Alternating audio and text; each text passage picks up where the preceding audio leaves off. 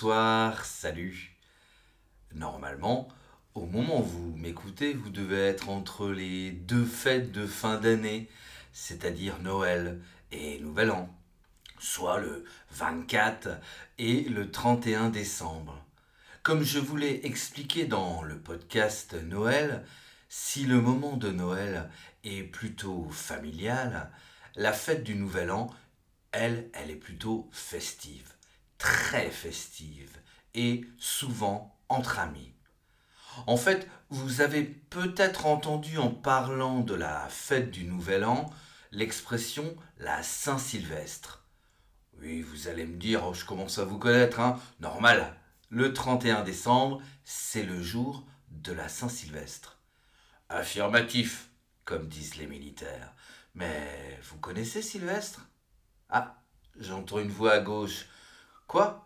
Le, chat dans, Titi et Grominet, qui, qui essaye de capturer le canari jaune appelé Titi, enfin au moins en français. Non, non, non, non, ce n'est pas ce Sylvestre-là. Ah, à droite? Oui, l'adjectif sylvestre est utilisé de façon littéraire et désigne ce qui est relatif aux forêts, au bois. très bien, très très belle définition de l'adjectif. Mais ici, ce n'est pas cela. Non, non, la Saint-Sylvestre, donc le 31 décembre, c'est en hommage à Sylvestre Ier, qui, après avoir été pape, est mort en 355 après Jésus-Christ. Et il est mort quand? Ah, ben, 31 décembre. Et voici la raison. Et si vous me permettez, j'aimerais aussi ici faire une petite parenthèse. Vous m'avez bien entendu, j'ai dit Sylvestre premier. J'ai donc utilisé le nombre ordinal, premier. Mais en français, cet usage est réservé à seulement un premier. Pour les chiffres suivants, on utilise ce qu'on appelle les nombres cardinaux. 2, 3, 4, 5, etc. Un petit exemple, pour les rois, on va dire François Ier ou Catherine Ier, mais on dit Henri IV, Charles X ou encore Louis XIV. Allez, fin de la parenthèse et retour non pas vers le futur, mais au 31 décembre. Quoique l'idée du futur est une très bonne idée. Vous connaissez l'origine de janvier, du mois de janvier? Non? Le mot janvier vient de Janus, qui était roi du Latium. C'est la région de l'Italie où se trouve Rome. Et vous savez comment est représenté Janus? Par deux visages, regardant deux points opposés. Le premier visage qui regarde l'année qui se termine et un autre qui regarde l'année qui commence. L'origine du nom janvier est bien sûr la même en, anglais, en allemand aussi, et puis naturellement en italien. Donc, le 31 décembre, qu'est-ce que l'on fait? On fait la fête. Oui, mais comment? Si je dirais que cela dépend à la fois de l'âge, bien sûr aussi de l'argent que vous voulez consacrer à cette soirée, ou plutôt cette nuit. Alors, je vais vous donner trois options, hein. c'est complètement euh, objectif. Mais, alors, option 1, à la maison. Hein. vous pouvez fêter à la maison, chez les amis. Ça peut ravir les personnes d'un certain âge. Hein. vous connaissez les personnes d'un certain âge? Ça veut dire un peu les vieux, quoi. Bref, les invités arrivent généralement en début de soirée. Un apéritif et quelques canapés sont alors servis suivi d'un repas qui peut aller d'un repas convivial, style euh, raclette ou fondu, ou un opulent repas en trois services digne d'un grand restaurant. Alors pour l'apéritif, je vous renvoie au podcast qui s'appelle Apéritif. Et pour le grand, repas, eh bien vous pouvez aussi écouter le podcast qui s'appelle Un repas à la française. Option 2 vous réservez dans un restaurant, un cabaret, une discothèque, pour participer à la soirée du 31. La soirée unique avec une ambiance unique et un prix unique. La soirée où on doit s'amuser absolument. Dans ce genre de soirée, vous verrez peut-être au bas du menu, par exemple, champagne à discrétion. Mais qu'est-ce que cela veut dire? Qu'il faut être discret quand on commande du champagne Non, pas du tout. Mais cela veut dire que vous pouvez commander autant de champagne que vous voulez. Ce que vous voulez, dans la quantité que vous voulez. Cela est compris dans le prix du départ. Exemple, une soirée qui coûte, on va dire, 100 euros, eh bien 100 euros, c'est un prix fixe avec le nombre de verres ou de bouteilles que vous voulez. Option 3, à mon avis pour les plus jeunes, faire le tour des soirées où on est invité ou parfois même s'incruster dans des soirées. S'incruster, cela veut dire aller dans une soirée même si on n'est pas vraiment invité. Hein, si vous connaissez le copain du copain de la copine, ah, et que vous arrivez. Les personnes qui aiment participer à plusieurs soirées et souvent en profitent, hein, c'est-à-dire ils mangent, ils boivent sans rien apporter, sont souvent appelés des pique-assiettes. Parce qu'ils piquent, ils volent dans vos assiettes. Oh, dans vos assiettes, il faut pas exagérer, mais dans votre bar, certainement. À ce propos, je voudrais dire qu'en France, il faut faire attention car, comme dans beaucoup d'autres pays, le conducteur d'une voiture doit respecter le code de la route et respecter un certain taux d'alcool, c'est-à-dire de ne pas boire plus que cela est autorisé. Alors par exemple, en France, la limite fixée est de 0,5 g d'alcool par litre de sang soit techniquement 0,5 mg par litre d'air expiré. Or, cela correspond environ à 2 verres de vin. Mais attention, hein, cela dépend de beaucoup de facteurs, votre poids, si vous mangez, du temps d'absorption, etc., etc. Depuis quelques années, dans les soirées comme on dit arrosées, c'est-à-dire avec de l'alcool, il existe un SAM, qui s'écrit S-A-M, c'est-à-dire une personne qui va rester sobre. Cela veut dire qu'elle ne boira pas d'alcool et ainsi reconduira tous ses amis en voiture et sans danger. D'ailleurs, très souvent, dans les discothèques, ceux ou cette Sam, le disant à l'entrée, aura le droit à avoir des boissons gratuitement pendant toute la soirée. Euh, boissons non alcoolisées naturellement car souvent même, il sera contrôlé à la fin de la soirée par le personnel de la discothèque pour savoir s'il est apte à prendre le volant.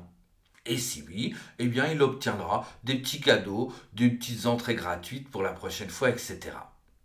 Cette tradition est née en 1995 en Belgique.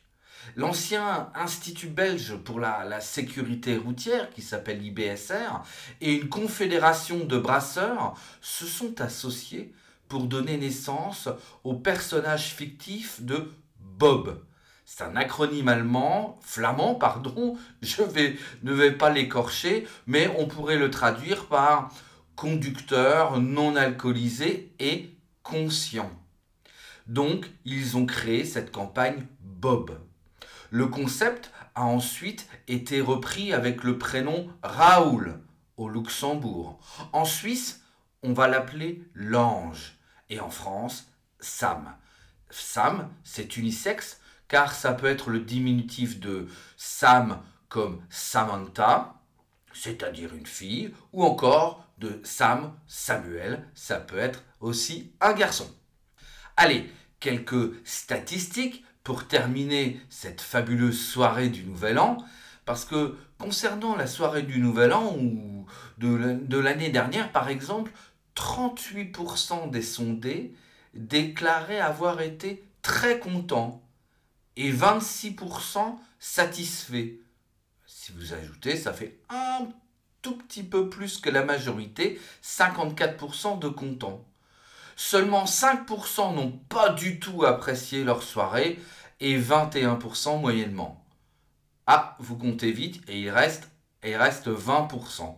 certainement ceux qui l'ont déjà oublié. Personnellement, après avoir testé tous les genres de soirées, en gros, je préfère être tranquille, soit avec ma famille, soit avec des amis, mais surtout sans le stress de devoir faire la soirée la plus réussie de l'année. Et surtout, il ne faut pas oublier de crier aux douze coups de minuit Bonne année et bonne santé.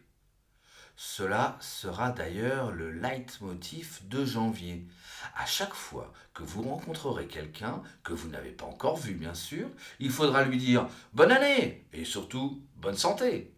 D'ailleurs, en France, vous avez tout le mois de janvier pour envoyer vos vœux à vos amis, collègues, clients, partenaires commerciaux. Bon, faut pas exagérer et mieux ne vaut pas attendre la dernière semaine quand même. Vous, trouvez cela un peu kitsch? Allez, je vous donne un exemple d'une carte de vœux un peu kitsch. Je te souhaite mes meilleurs vœux et te transmets mes pensées les plus chaleureuses pour cette nouvelle année. Ou alors, avec cette carte de vœux, je te souhaite de passer une année de bonheur, 52 semaines en pleine forme, 365 jours d'amour, et 8760 heures de succès et de sérénité. Ah là, on est un peu dans le kitsch quand même. Bien sûr, en plus des vœux, on va rajouter les bonnes résolutions. Une bonne résolution, qu'est-ce que c'est?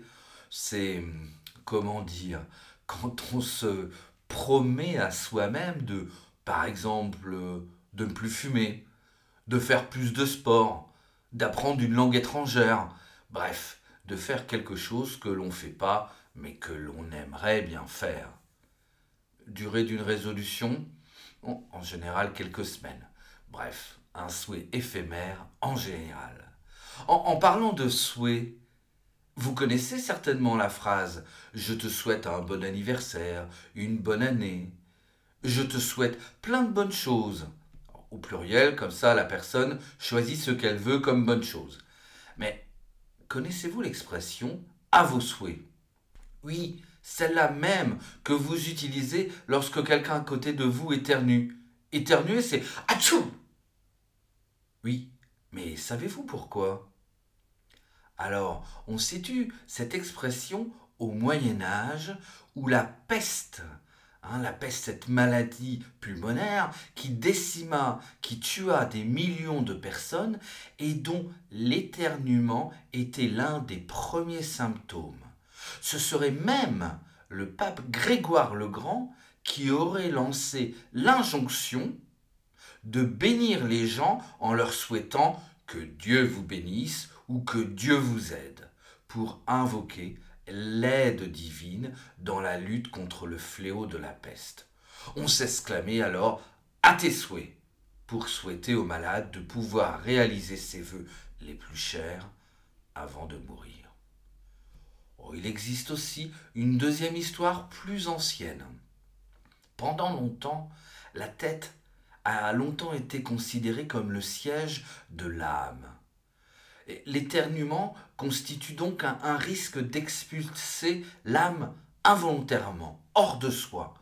C'est pourquoi l'expression à vos souhaits, qui permettait de conjurer le sort, serait associée au réflexe de placer sa main devant son visage lorsqu'on éternue, afin de retenir l'âme à l'intérieur du corps. Pensez-y la prochaine fois on ne prend jamais trop soin de son âme. Mais revenons sur Terre et au mois de janvier. En France, si le mois de janvier va être rythmé par les vœux, les souhaits et les résolutions, il va être aussi synonyme de la galette des rois. La galette des rois, c'est cette pâtisserie qui fait tourner les têtes de toutes ou tous, presque, hein, vous connaissez pas? Ah, que je vous explique. Hein Alors, déjà dans le pays de la guillotine, hein, célébrer la galette des rois, c'est un peu bizarre, mais il y a roi et roi. Je vous explique. Qu'est-ce que c'est la galette des rois? Premièrement, c'est une délicieuse galette toute ronde et bien dorée à la frangipane. Deuxièmement, à l'intérieur de cette galette, il y a un petit objet hein, de quelques centimètres que l'on appelle fève. F, E accent grave, V, E. Au début, c'était une véritable fève. Une fève, hein, vous savez, c'est par exemple un haricot ou ce que vous pouvez trouver dans un haricot. Pourquoi choisir une fève? Parce que la fève, c'est un légume qui ne cuit pas. D'accord? C'est un légume qui ne cuit que lorsqu'il est dans l'eau. Et dans la galette, eh bien, ce, légume ne cuisait pas et il restait dur et, et consistant. Il gardait sa forme. Cette fève symbolisait au départ une pièce de monnaie. Oh, maintenant on peut trouver des fèves en porcelaine ou tout simplement et de façon un peu moins poétique en plastique. Troisièmement, à quoi sert cette fève? Vous l'avez compris, celle-ci est dans la pâte du gâteau, dans la frangipane, à l'intérieur donc, et donc invisible. Donc après avoir découpé le gâteau, on distribue les parts à tous les convives, à toutes les personnes présentes. Et bien sûr, hein, si vous avez distribué toutes les parts, eh bien une personne a dans les mains la part de la galette qui contient la fève. Et alors? Ben alors c'est mon quatrièmement. La personne qui a cette fève sera désignée comme le roi ou la reine de la journée, et pourra mettre sur sa tête la couronne, souvent en papier doré, qui accompagne toute galette des rois qui se respectent. Et ici, je vais vous donner un conseil. Si vous avez entre les mains une part de cette galette, faites bien attention en croquant dans la part, en la mangeant, car si vos dents rencontrent la fève, même en plastique, vous aurez certainement une couronne, mais cette fois-ci dentaire, et vous serez le roi ou la reine des... vous me comprenez? Pour être complet, ce moment autour de la galette des rois en France est un moment privilégié dans les entreprises, dans les associations, pour réunir le personnel, pour que le directeur ou la directrice puisse souhaiter ses meilleurs voeux au personnel, galvaniser ses troupes, comme on dit. En famille, c'est aussi l'occasion de rencontrer des amis que l'on n'a pas pu voir pendant les fêtes. La tradition est alors un peu différente, car c'est le c'est le plus jeune, l'enfant bien sûr, qui devra alors se mettre sous la table pour désigner les personnes qui auront une part. Par exemple, on coupe une part et l'enfant dit c'est pour maman. La deuxième part, c'est pour papa. Normalement, on fête euh, la galette des rois le premier dimanche qui suit le 1er janvier. Le premier dimanche après le 1er janvier. Alors ici, je ne peux pas m'empêcher dans ce podcast de vous raconter une histoire qui m'est arrivée. C'était il y a quelques années, j'étais en mission dans... Je ne peux pas trop donner de détails, mais bon, j'étais dans un établissement et j'avais apporté de France plusieurs galettes pour les partager avec les professeurs de langue. Pas des profs de français, mais d'allemand, d'anglais, etc., etc. J'avais au, préalable coupé les galettes en parts et pendant que je servais à chaque professeur une part, j'expliquais la tradition de la fève, de l'enfant sous la table, etc., etc. Et à ce moment-là, je vois la directrice des cours qui commence à, à piquer un phare, comme on dit, à devenir rouge, très rouge. Alors sur le coup, j'ai eu un peu peur qu'elle se soit étranglée avec la fève, mais non, s'est rapprochée, trop discrètement, de la poubelle pour essayer de récupérer la fève qu'elle venait de jeter auparavant en pensant que ce petit morceau de plastique qui représente généralement un petit Jésus, le petit Jésus, une crèche, un roi mage, était un défaut de production. Je m'en rappelle encore, fou rire assuré. D'ailleurs, pour terminer, quelques mots sur l'origine et pourquoi on l'appelle galette des rois. Et je vous donne ici deux versions. Euh, la première religieuse et la deuxième païenne. On commence par la version religieuse. Le nom galette des rois, comme je vous le disais tout à l'heure, il y a roi et roi, fait référence ici au roi mage. Vous savez, hein, Gaspard, Melchior, Balthazar. Mais comme on n'est pas bien sûr de l'existence des rois mages, on peut avoir des doutes. Et c'est plutôt la version païenne qui est privilégiée. Cette tradition appelée aussi Épiphanie serait plutôt un hommage au Saturnal de l'époque romaine. Ces grandes fêtes en l'honneur de Saturne, qui était le dieu romain du temps, hein, équivalent à Chronos dans la mythologie grecque, et cette grande fête avait lieu entre fin décembre et début janvier. À l'époque, cette journée était très spéciale, puisque les esclaves étaient invités à partager un gâteau avec les Romains. Et s'ils tombaient sur la fève dans le gâteau, ils devenaient princes des Saturnales et avaient le droit d'obtenir tout ce qu'ils souhaitaient pendant une journée. Et cela serait aussi grâce au Saturnal que le plus jeune enfant présent choisirait à la, part hein, en allant sous la table. Bon, peu importe l'origine précise, mais il est curieux de voir que si vous habitez en France, au mois de janvier, cette tradition est très vivace encore et la galette des rois, vous allez vous en gaver.